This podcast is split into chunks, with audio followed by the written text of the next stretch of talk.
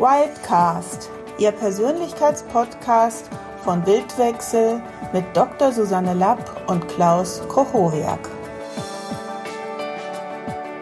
Herzlich willkommen zu unserem neuen Wildcast, der Six-Step Reframe, seine Möglichkeiten und Grenzen. In diesem Wildcast wollen wir das Format Six-Step Reframe seinen Anwendungsbereich, seine Durchführung und auch seine Grenzen vorstellen. Es ist ein Format aus der Anfangszeit des NLP. Damit es gute Ergebnisse liefert, müssen eine Reihe von engen Vorannahmen erfüllt sein, sonst funktioniert es nicht. Da dies häufig der Fall ist, unterrichten wir den Six-Step Reframe in unseren NLP-Ausbildungen nicht, sondern effektivere Alternativen wie den systemischen Reimprint. Da der Six-Step Reframe jedoch trotz seiner Einschränkung immer noch angewendet wird, lohnt es sich, Grundkenntnisse über dieses Format zu haben. Lass uns mit der Frage anfangen, welchen Anwendungsbereich hat der Six-Step Reframe? Die Antwort ist ganz einfach. Das Format versucht eine gute Lösung für innere Konflikte zu finden. Beispielsweise möchtest du eigentlich joggen gehen und doch landest du immer wieder auf der Couch. Oder wenn ein Teil in dir endlich deinem Chef die Stirn bieten möchte und du dann im Teammeeting doch wieder verstummst. Woher hat der Six-Step Reframe seinen Namen. Dieses Format will innerhalb von sechs Schritten, daher der Name, zu einer Lösung für den inneren Konflikt, zu, zu Verhaltensveränderungen führen. Welcher Grundgedanke liegt dem Six-Step Reframe zugrunde? Das Format geht davon aus, dass in jedem Menschen unterschiedliche Persönlichkeitsanteile aktiv sind. Ganz im Sinne von Goethe, der schon Faust sagen ließ, zwei, Wohn zwei Seelen wohnen ach in meiner Brust. Diesen Gedanken greift NLP auf und geht davon aus, dass unterschiedliche Persönlichkeitsanteile in uns unterschiedliche Vorstellungen über Ziele und die Art, wie man sie erreichen kann, verfolgen. Über dieses Teilemodell und Reframing haben wir im Januar 1990 jeweils einen Wildcast gemacht. Vielleicht hast du ja Lust, dir diese beiden Podcasts nochmal anzuhören. Doch nun zu den Vorannahmen. Welche Vorannahmen hat der Six-Step Preframe denn nun? Vorannahme 1. Jedes gewünschte Verhalten wird von einem unbewussten Persönlichkeitsanteil hervorgebracht. Es ist sinnvoll, mit dieser Vorannahme zu beginnen. Wieso? Ganz einfach. Würde dieses unerwünschte Verhalten unter unserer bewussten Kontrolle stehen, dann hätten wir schon längst damit aufgehört. Schließlich stört es uns ja. Wenn ich beispielsweise meinen Schokoladenkonsum bewusst kontrollieren könnte, würde ich ja weniger Schokolade essen. Doch offensichtlich gibt es einen Persönlichkeitsanteil in mir, der gerne Zartbitterschokolade verputzt und den damit verbundenen Genuss schätzt und der sich meiner Kontrolle entzieht. Andere Persönlichkeitsanteile in mir dagegen stört das ständige Schokoladenaschen. Sie sind der Meinung, dass es meiner Gesundheit und meiner Waage schadet, schon ist der schönste innere Konflikt da. Vorannahme 2. Jeder Teil hat eine positive Absicht was den Teil in mir, der gerne zartbitter nascht, auch immer motiviert. Er verfolgt damit bestimmt eine positive Absicht. Schließlich steht, steht keiner von uns morgen auf und sagt sich, heute schade ich mir mal wieder selbst, heute, heute schieße ich mich mir mal wieder ins Knie. Vorannahme 3. Die an den inneren Beteiligten persönlich, die, die an dem inneren Konflikt beteiligten Persönlichkeitsanteile sind erwachsen. Beim Six-Step-Reframe gehen wir davon aus, dass die an dem Konflikt beteiligten Persönlichkeitsanteile erwachsen sind und damit einer rationalen Argumentation zugänglich. Und genau dies ist oft nicht der Fall. Häufig sind an diesem inneren Konflikten kindliche Persönlichkeitsanteile beteiligt, die uns aber nicht als solche bewusst sind. Doch vielleicht kennst du das auch. Gerade hast du dich noch erwachsen und stabil geführt, gefühlt und dann passiert etwas, ein bestimmter Ton in der Stimme des Gegenübers, eine hochgezogene Augenbrauen und schon fühlst du dich wie der Fünfjährige, wie die Fünfjährige, die du einmal warst. Und mit Fünfjährigen kann man nun einmal nicht rational über den Konsum von Schokolade debattieren. Immer wenn kindliche Anteile an einem Konflikt und somit an einem unerwünschten Verhalten, einem Problem beteiligt sind, brauchen wir also ein anderes zum Format. Zum Beispiel den Reimprint. Der wird Gegenstand eines unserer nächsten Podcasts sein.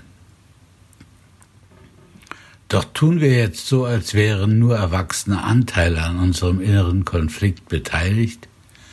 Wie gehen wir dann korrekt vor? Erster Schritt. Wir identifizieren gemeinsam mit dem Klienten ein unerwünschtes Verhalten. Welches Verhalten stört unseren Klienten an sich und er kann es bisher doch nicht verändern? Zweiter Schritt. Wir nehmen Kontakt mit dem Teil auf, der dieses Verhalten hervorbringt. Dazu bitten wir unseren Klienten, sich an eine Situation zu erinnern, in dem er dieses unerwünschte Verhalten zeigte. Dann bitten wir ihn, uns zu beschreiben, wie der Teil, der für dieses Verhalten verantwortlich ist, sich bemerkbar macht. Das kann eine innere Stimme sein, die etwa sag, etwas sagt wie ein Riegel Schokolade geht noch. Es kann auch ein Körpergefühl sein, vielleicht überkommt unsere Klienten eine Schwere und eine Müdigkeit, wenn er daran denkt, ins Fitnessstudio zu gehen. Selbstverständlich geht er dann nicht los. Oder es kann ein inneres Bild sein. Zum Beispiel möchte der Klient in einem Teammeeting etwas sagen, doch vor seinem inneren Auge taucht das Bild seiner Chefin auf, die angesichts seines Vorschlags den Kopf schüttelt. Kein Wunder, dass unser Klient verstimmt. Verstummt. Sobald wir eine Idee haben, wie dieser Teil sich bemerkbar macht, bedanken wir uns für seine Bereitschaft, mit uns zu kommunizieren. Wenn wir sein Verhalten stark ablehnen, haben wir ihn in der Vergangenheit vielleicht lange bekämpft. Dann könnte der Teil zögerlich sein, mit uns zu kommunizieren. Deswegen ist es hilfreich, höflich zu sein. Jetzt finden wir für diesen Teil einen Namen, der nicht abwertend ist. Ein Teil, der gerne zu viel Süßigkeiten isst, könnte Leckermäulchen heißen und ein Raucherteil könnte Smoky genannt werden.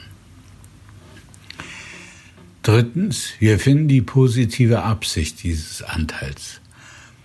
Nun fragen wir den Anteil nach seiner positiven Absicht. Hier ist es wichtig, sorgfältig zwischen Absicht und Verhalten zu unterscheiden. So kann die Absicht von Schokoladenkonsum, nämlich Genuss, durchaus positiv sein, während das Verhalten, zwei Tafeln während des Fernsehers zu verputzen, keineswegs akzeptabel ist. Findet sich eine glaubwürdige positive Absicht, dann arbeiten wir weiter mit dem Six-Step Reframe. Manchmal ist jedoch auch nach längeren Bemühen, ist dies jedoch auch nach längerem Bemühen nicht der Fall. Dann beharrt der Teil vielleicht darauf, dass er uns vernichten möchte oder uns fertig machen möchte. In einem solchen Fall haben wir es mit einem Fremdanteil zu tun oder wie Freud es nannte, mit einem Introjekt. Dies ist dann, wie auch bei kindlichen Anteil, ein Hinweis darauf, dass wir das Format wechseln müssen. Hier wäre dann das Format Entfernen von Fremdteil, Fremdanteilen das Format der Wahl. Findet sich jedoch eine positive Absicht, machen wir weiter mit Schritt 4. Vierter Schritt. Wir bitten unseren kreativen Anteil um Unterstützung, die positive Absicht auf einem besseren Weg zu erreichen. Jetzt führen wir die Idee ein, dass eine Absicht auf mehr als eine Art realisiert werden kann, um neue, bessere Wege zur guten Absicht zu finden.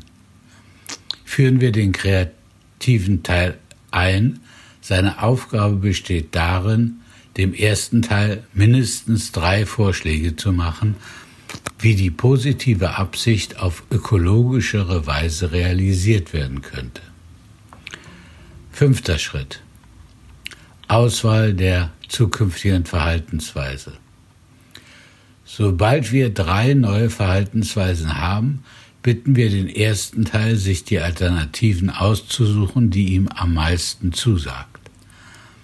Danach verständigen wir uns mit ihm auf einen bestimmten, überschaubaren Zeitraum, in dem er bereit ist, diese neue Verhaltensweise auszuprobieren.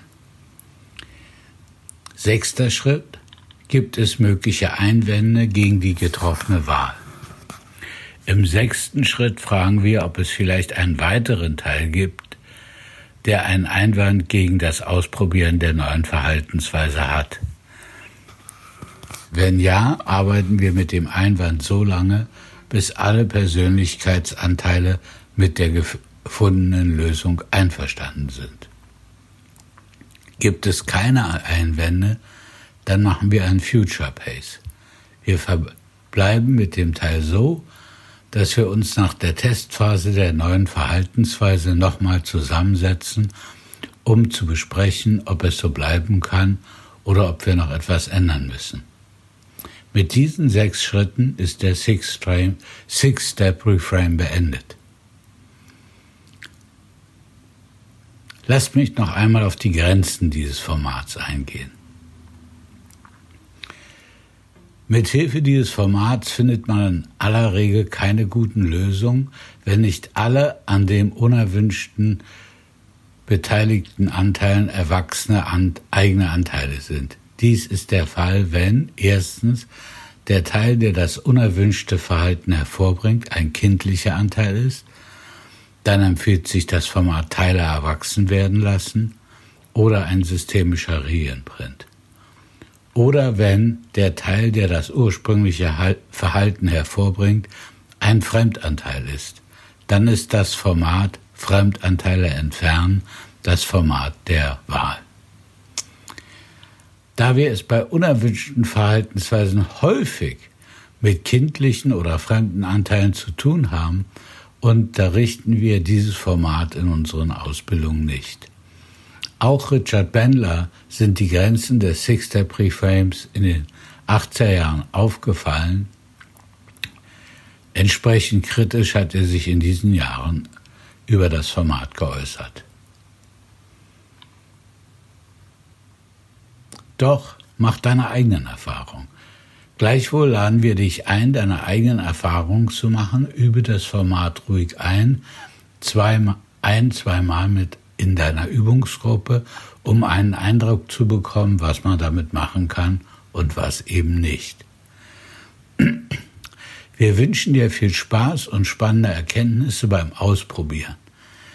Wenn dieser Wildcast für dich hilfreich war und dir gefallen hat, freuen wir uns über eine positive Bewertung, viele Sterne. Und ich verbleibe wie immer dein Klaus Grochowia.